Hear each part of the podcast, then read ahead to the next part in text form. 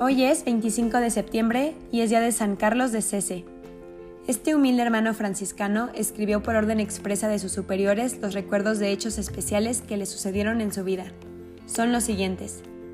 Nació en 1620 en el pueblo italiano de Cese. De familia pobre, cuando empezó a asistir a la escuela, un día, por no dar una lección, el maestro le dio una paliza tan grande que lo mandó a cama.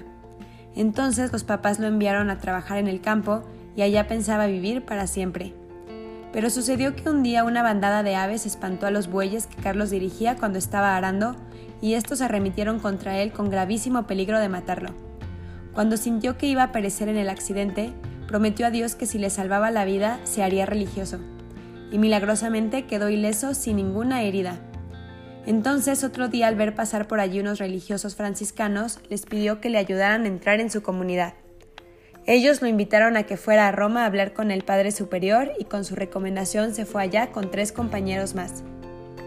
El superior, para probar si en verdad tenían virtud y vocación, los recibió muy ásperamente y les dijo que eran unos haraganes que solo buscaban conseguirse el alimento gratuitamente, y los echó para afuera. Pero ellos se pusieron a comentar que su intención era buena y que deberían insistir, y entraron por otra puerta del convento y volvieron a suplicar al superior que los recibiera.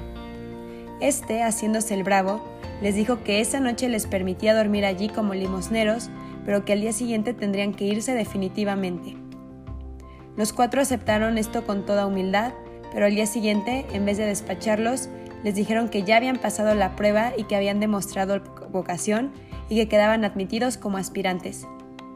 Ya religioso un día entraron a la huerta del convento unos toros bravos que embestían sin compasión a todo fraile que se le presentara. El superior, para probar qué tan obediente era el hermano Carlos, le ordenó, Vaya, amarre esos toros y sáquelos de aquí. Él se llevó un lazo, les echó la bendición a los animales y se dejaron atar y lo fueron siguiendo como si fueran mansos bueyes. La gente se quedó admirada ante semejante cambio tan repentino y consideraron este prodigio como un premio a su obediencia. Para que no se volviera orgulloso a causa de las cosas buenas que le sucedían, permitió Dios que le sucedieran también cosas muy desagradables. Lo pusieron de cocinero y los platos se le caían de la mano y se le rompían, y esto le ocasionaba tremendos regaños. Una noche dejó el fogón a medio apagar y se quemó la cocina y casi se incendia todo el convento. Entonces fue destituido de su cargo de cocinero y enviado a cultivar la huerta. A un religioso que le preguntaba por qué le sucedían hechos tan desagradables le respondió, lo permite Dios para que no me llene de orgullo y me mantenga siempre humilde. Después lo nombraron portero del convento y admitía a todo caminante pobre que pidiera hospedaje en las noches frías, y repartía muchas limosnas.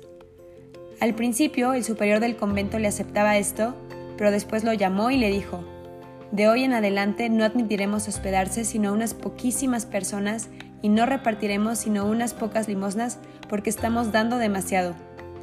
Él obedeció, pero sucedió entonces que dejaron de llegar las cuantiosas ayudas que, que llevaban los bienhechores. El superior lo llamó para preguntarle, ¿cuál será la causa por la que han disminuido tanto las ayudas que nos trae la gente? La causa es muy sencilla, le respondió el hermano Carlos. Es que dejamos de dar a los necesitados y Dios dejó de darnos a nosotros, porque con la medida con la que repartamos a los demás, con esa medida nos dará Dios a nosotros. Desde ese día recibió permiso para recibir a cuanto huésped pobre llegara y de repartir limosnas a todos, y Dios volvió a llenarlos de muchos donativos. Tuvo que hacer un viaje muy largo acompañado de un religioso y en plena selva se perdieron y no hallaban qué hacer. Se pusieron a rezar con toda fe y entonces apareció una bandada de aves que volaban despacio delante de ellos y los fueron guiando hasta lograr salir de la selva. El director de su convento empezó a tratarlo con una dureza impresionante. Lo regañaba por todo y lo humillaba delante de los demás. Un día el hermano Carlos sintió un inmenso deseo de darle el golpe e insultarlo. Fue una tentación del demonio. Se dominó, se mordió los labios y se quedó arrodillado delante del otro como si fuera una estatua y no le dijo ni le hizo nada. Era un acto heroico de paciencia. ¿Qué era lo que había sucedido? Que el superior provincial había enviado una carta muy fuerte al director diciéndole que le había escrito contándole faltas de él, y este al pasar por la celda de Carlos había visto varias veces que estaba escribiendo. Entonces se imaginó que era él quien lo estaba acusando. Su apatía llegó a tal grado que le hizo echar de ese convento y fue enviado a otra casa de la comunidad. Al llegar a aquel convento, el provincial le dijo al tal superior que no era Carlos quien le había escrito, y averiguaron qué era lo que este religioso escribía y vieron que era una serie de consejos para quienes deseaban orar mejor. El irritado director tuvo que ofrecerle excusas por su injusto trato y sus humillaciones, pero con esto el sencillo hermano había crecido en santidad. Las personas le pedían que redactara algunas normas para orar mejor y crecer en santidad. Él lo hizo así y permitió que le publicaran el folleto. Esto le trajo terribles regaños y casi lo expulsan de la comunidad.